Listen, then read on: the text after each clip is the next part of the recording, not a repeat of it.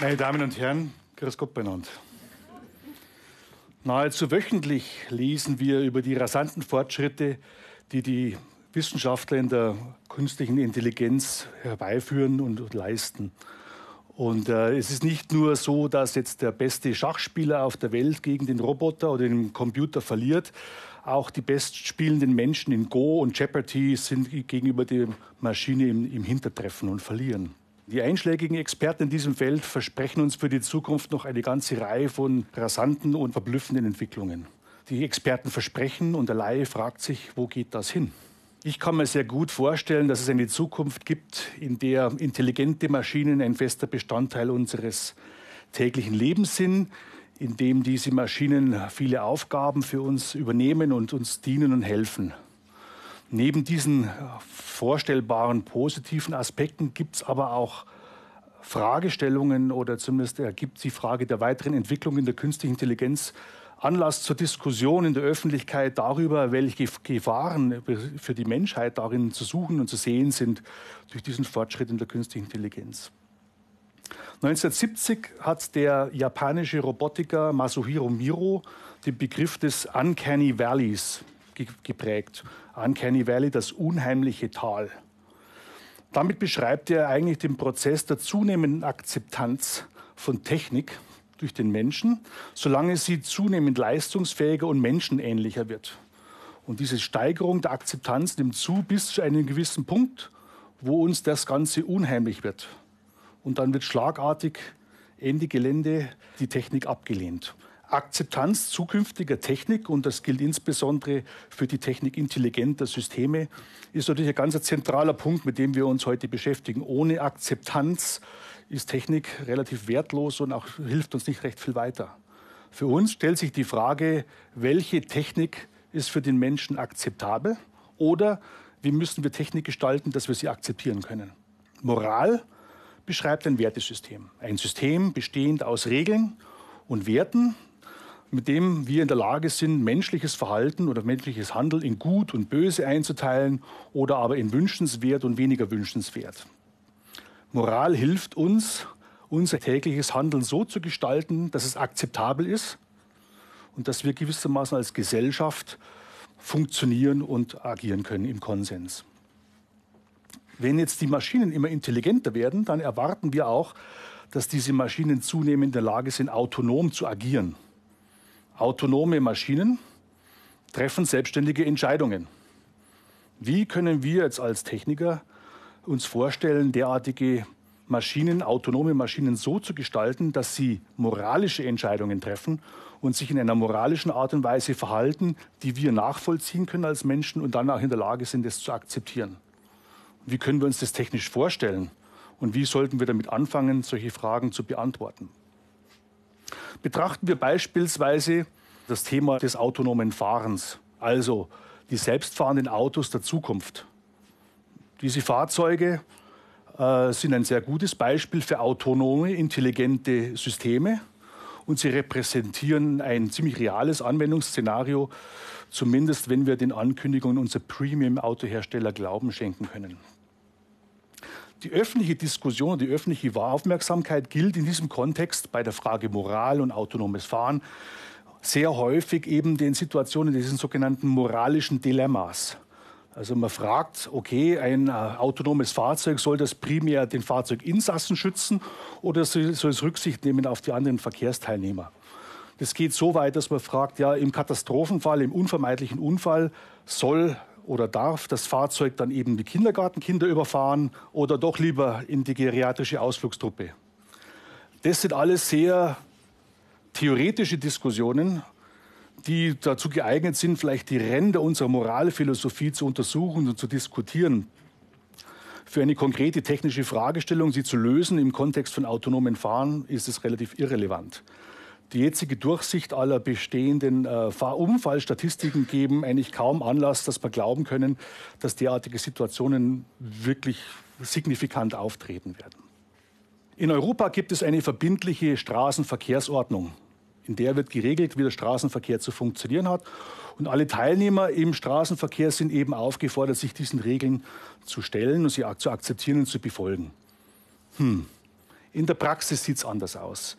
Wir folgen nicht immer allen Verkehrsregeln so ganz genau.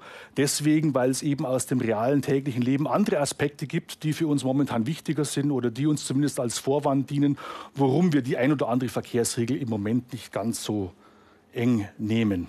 Stellen Sie sich vor, wir nehmen eine Situation ins Auge, eine schwangere Frau sitzt auf dem Rücksitz eines Fahrzeuges, drei Uhr nachts, sie liegt in den Wehen, und sie möchte bitte so schnell wie möglich in die Klinik gefahren werden. Die schnellste Route in die Klinik geht durch ein Wohngebiet mit der Straßenverkehrsordnungsschild maximale Geschwindigkeit 30 Stundenkilometer. So, eine menschliche Fahrerin hat jetzt die Aufgabe zu entscheiden, ja, was ist jetzt wichtiger, folge ich der Verkehrsordnung und fahre 30 oder ist die Situation meiner Beifahrerin auf dem Rücksitz wichtiger, gebe ich Gas und breche somit die Verkehrsregeln. Ich denke, für eine menschliche Fahrerin ist dieses Dilemma oder diese Fragestellung relativ schnell und einfach zu beantworten. Für ein autonomes Fahrzeug würden wir wahrscheinlich aus Gründen der Akzeptanz ja auch fordern, dass das Fahrzeug in der Lage ist, diese Entscheidung auch zu treffen und sich entsprechend auch vielleicht der Hilfe für die Frau zu entscheiden und die Verkehrsregeln zu brechen. Die Wertigkeit von moralischen Regeln ist nie absolut. Sie ist immer kontextabhängig. Wir haben sehr häufig die Situation, dass mehrere moralische Wertesysteme zum gleichen Zeitpunkt äh, im, in, im Raum stehen. Und wir als Menschen, wenn wir Entscheidungen treffen müssen, vor allem moralische Entscheidungen, haben die Aufgabe abzuwägen, welche, welches moralische Regelwerk im, im jeweiligen Moment eben äh, den Vorzug äh, genießt. Und äh, diese Vorstellung, diese Entscheidung ist sehr komplex möglicherweise. Und die Anzahl der Kontexte, in denen diese Frage auf uns herantritt, ist nahezu unerschöpflich groß. Also es ist ein ziemliches Problem, das wir in der Regel relativ locker äh, in, zu leisten in der Lage sind. Aber es gibt ganz andere universelle Moralvorstellungen, die in einen ähnlichen Kontext reinpassen. Zum Beispiel, wir sollen nicht lügen. Wir sollen immer gefälligst die Wahrheit sagen. Naja, aber hin und wieder lügen wir doch. Und wir können unser Lügen damit rechtfertigen, dass wir anderweitig eben nicht in der Lage wären, unsere sozialen Bedingungen, sozialen Kontakte und Verknüpfungen aufrechtzuerhalten und zu pflegen. Also hundertprozentige Ehrlichkeit in der Interaktion zwischen Menschen führt zur sozialen Katastrophe. Ja, also insofern leben wir alle täglich in einem Rahmen von moralischen Regeln. Wir stellen uns beim Bäcker und beim Verkaufsautomaten brav hinten an und drängeln nicht vor. Es sei denn, wir sind beim Skifahren, da nennt man das aktiv anstellen. Gut, aber wie können wir uns der Moral und der Ethik jetzt in einem technischen Kontext nähern? Wie sollen wir jetzt Moral und Ethik irgendeinem technischen System beibringen, um sie vom autonomen System zu einer moralischen Maschine zu transformieren? Der Begriff der Moral und der Ethik ist eigentlich für Maschinen nicht ganz neu.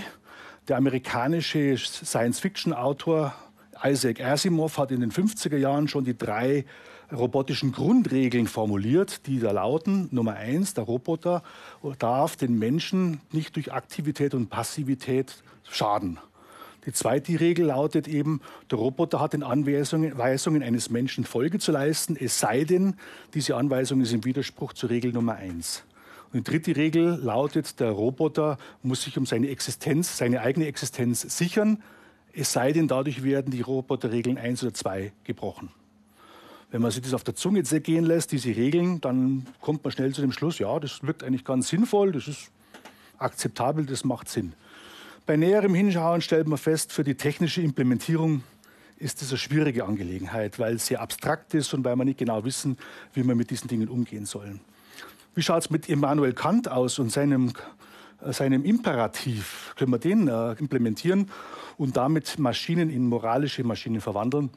Das wäre schön, das klappt aber leider Gottes auch nicht, äh, weil es eben auch diese Top-Down-Modelle, also von oben herunter definierten moralischen Systeme für technische Implementierung sehr, sehr schwierig sind.